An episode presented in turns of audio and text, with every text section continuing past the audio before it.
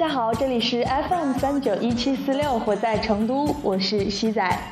闲聊读书和音乐，时光静好与君享。嫁给社会第一年，我在成都。那听见这么喜气满满的一段开场白，就应该知道今天，嗯，西仔是有好消息要和大家分享。第一件事儿呢，是西仔今天去华西医院看了病。嗯，原本还是有些小担心，然后怕要做一些什么小手术之类的，其结果呢，就是只是一个非常非常小的问题，然后非常的健康，这颗心也就放了下来。第二个消息呢，是西仔终于决定要去那家台湾美食店工作了。嗯，其实从上次面试之后到这一段时间。潜意识里是一直在说服自己的，那这个过程最明显的一点就是我没有再去投简历或者说找工作，而是一直在想着这件事情。今天下午看完病以后，和好朋友打了差不多一个小时的电话，然后聊到了工作这件事情。在这个过程中聊着聊着，就发现自己理清理顺了我这段时间来的一些想法和决心，所以最终就确定下来了。嗯，对于我来说，在这个档口去给自己那么多选择，反而会让自己更加的纠结，生怕哪条好路就给错过了。所以越是如此的话，其实越不能专心的去走好我所选择的那条路。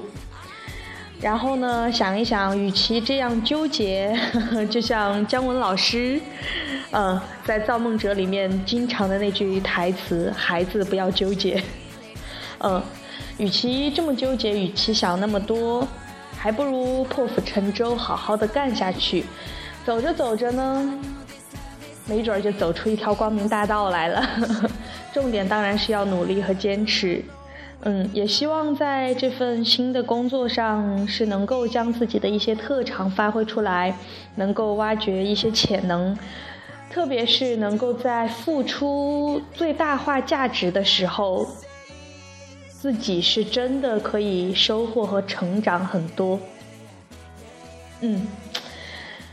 所以总的来说呢是比较开心的，那么，所以今天要为大家带来一期比较古风味儿的节目，就是要录一段古风的小说。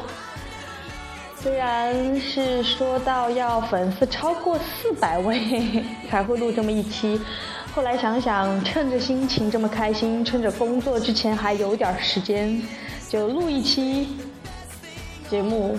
然后也希望，嗯，这一段古风味的小说能够陪伴大家一小段时间，带给大家愉快的心情。这部小说叫《三生三世枕上书》。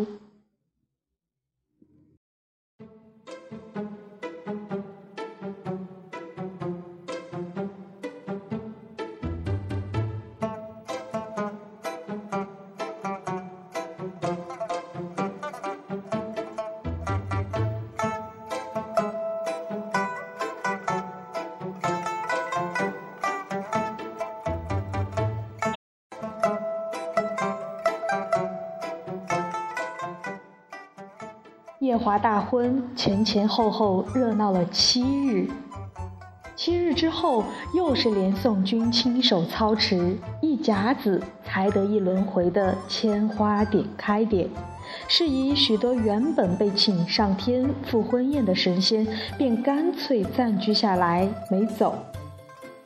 以清洁神圣著称的九重天一时没落下几个清净地。一十三天的分陀利池算是仅存的硕果之一，大约因池子就建在东华的寝宫太成宫旁边，没几个神仙敢近前叨扰。但所谓的没几个神仙里，并不包括新嫁上天的白浅上神。四月十七天风和暖，白浅上神帮侄女儿凤九安排的两台相亲小宴，就正正的布置在分陀利池的池塘边上。白浅以十四万岁的高龄嫁给夜华，一向觉得自己这个亲结的最是事实，不免时时拿自己的标准计较他人。一番衡量，遗憾地发现凤九三万多岁的年纪，着实很幼稚。非常不适合谈婚论嫁，但受凤九他爹他哥哥白毅所托，又不好推辞。近日天上热闹，没什么地方可顺其自然的办一场低调的相亲宴。听说东华帝君长居太成宫，一般很难得出一趟宫门，即便在太成宫前杀人放火，也没人来管。白浅思考半日，心安理得地将宴席安排到了太成宫旁边的分陀丽池。且是两个相亲对象，前后两场。但今日大家都打错了算盘，东华不仅出了宫，出来的距离还有点近，就在不好的小宴五十步开外。被一棵蓬松的垂柳挡着，脚下搁了管紫青竹的鱼竿，脸上则搭了本经书卷，安然地躺在竹椅里，一边垂钓，一边闭目养神。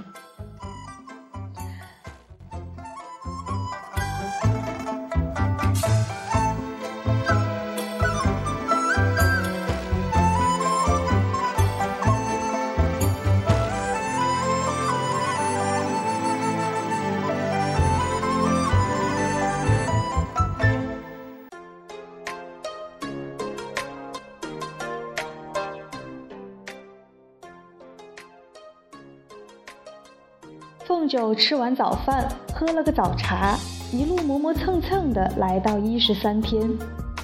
碧色的池水浮起朵朵睡莲，花展连绵至无穷处，似洁白的云絮，绣了一层莲花纹。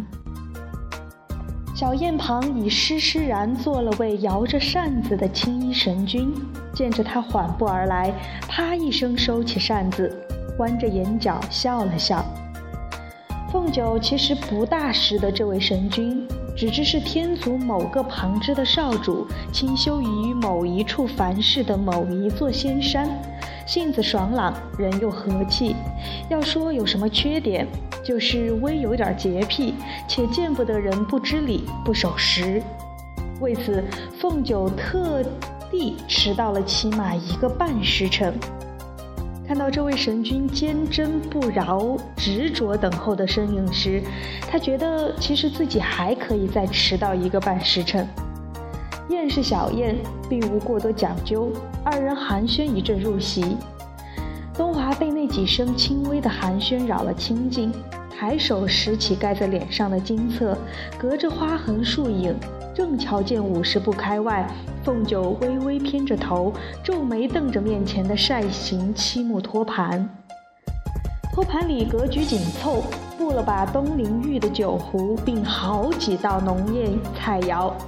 天上小宴自成规矩，一向是人手一只托盘，不同一粒菜色，按不同的品阶配不同的酒品。青衣神君收起扇子找话题。可真是巧，小仙的家族在上古时管的正是神族礼仪修缮。此前有听白浅上神谈及，凤九殿下与礼仪一图的造诣也是“登峰造极”四个字还压在舌尖没落地。坐在对面的凤九已经风卷残云地解决完一盘酱肘子，一边用竹筷刮盘子里最后一点酱汁，一边打着嗝问。也是什么？嘴角还沾着一块酱汁。知礼的青衣神君看着他发愣。凤九从袖子里掏出面小毽子，一面打开，一面自言自语：“我脸上有东西。”顿了顿，啊，真的有东西！果断抬起袖子往嘴角一抹，顷刻，白色的衣袖上印下一道明晰的油脂。微有洁癖的青衣神君一张脸略有些发青。凤九举着镜子又仔细照了照，照完后若无其事地揣进袖中，大约手上本有些油腻，紫檀木的净身上还留着好几个油脂印。青衣神君的脸青得要紫了，正巧竹筷上两滴酱汁滴下来，落在石桌上。凤九咬着筷子，伸出指甲刮了刮，没刮干净，提起袖子一抹，干净了。青衣神君送司接手。僵在半空中，两人对视好半天。黑着脸的青衣神君哑着嗓子道：“殿下慢用，小仙还有些要事，先行一步，改日再从殿下小叙。”话落地，几乎是用跑的，疾步而去。东华挪开脸上的经书，看到凤九挥舞着竹筷，依依不舍告别。一双明亮的眼睛里却无半分不舍情绪，反而深藏戏谑笑意，声音柔的几乎是掐住嗓子。那改日再续，可别让人家等太久哦。直到青衣神君远远消失在视野里，才含着似笑，慢悠悠从袖子里取出一方绣着雨石花的白金帕，从容地擦了擦手。顺带理了理方才蹭着石桌被压出褶痕来的袖子。兴许两百年间这等场合见识多了，青丘的凤九殿下打发起人来可谓行云流水、游刃有余。第二位前来相亲的神君也是一路兴致勃勃前来，一路落花流水离开，唯留石桌上一片杯盘狼藉。连吃了两大盘酱肘子，凤九觉得有些撑，握了杯茶，背对着分陀利池，一边心神，一边欣赏太成宫的威严辉煌，一边消食。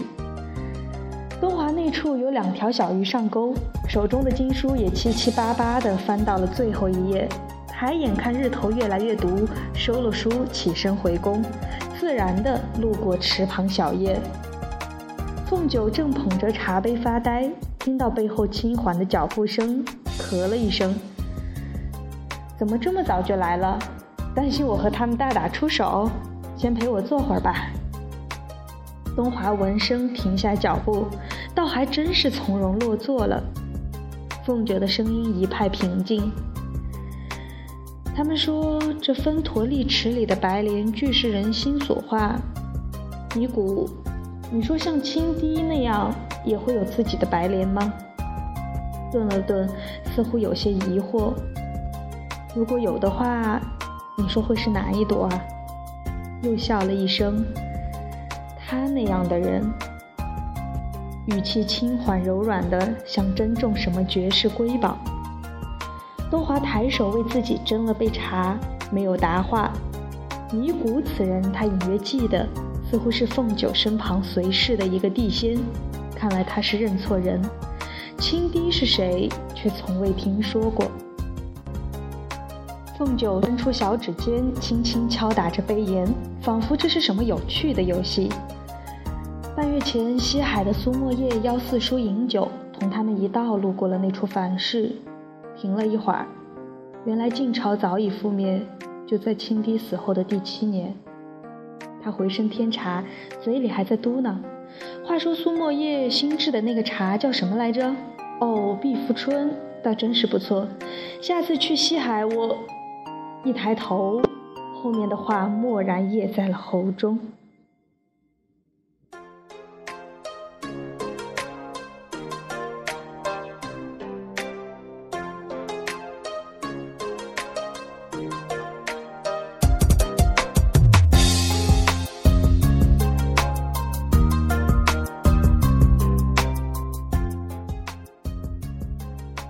这一段就是来自于唐七公子的《三生三世枕上书》中的一个片段。我在这部小说里面是非常的喜欢凤九这个小狐狸，觉得她的个性很好。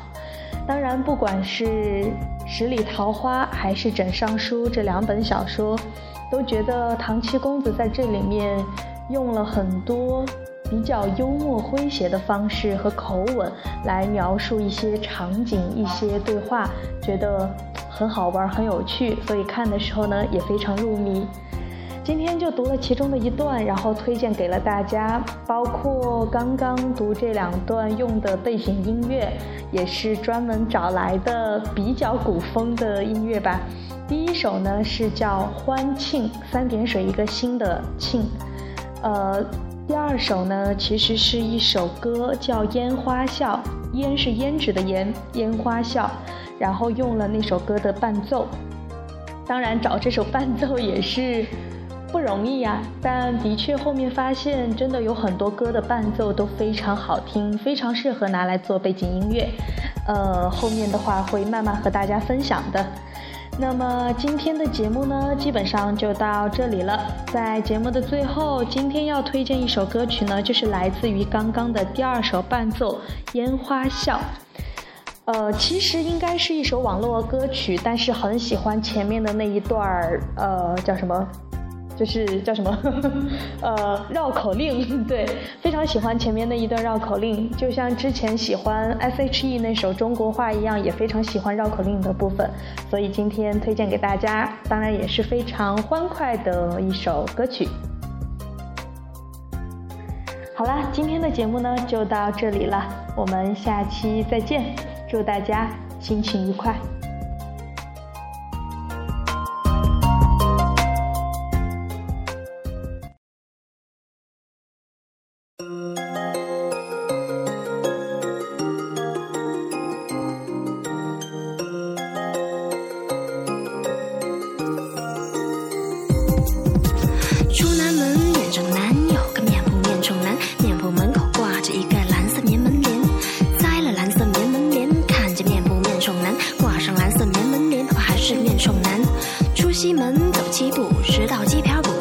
是鸡皮儿补皮裤，不是鸡皮儿补不裤。面遮纱，走碎步，有个美人抱玉兔。胭脂花，雾中舞，千杯对影愁穿肚。我的面扑看着你，去西门补裤。你走走停停，问君三里路。我走过去问你要手中的玉兔，不过是想引起你穿越人海赏赐的注目。爱情在我心中。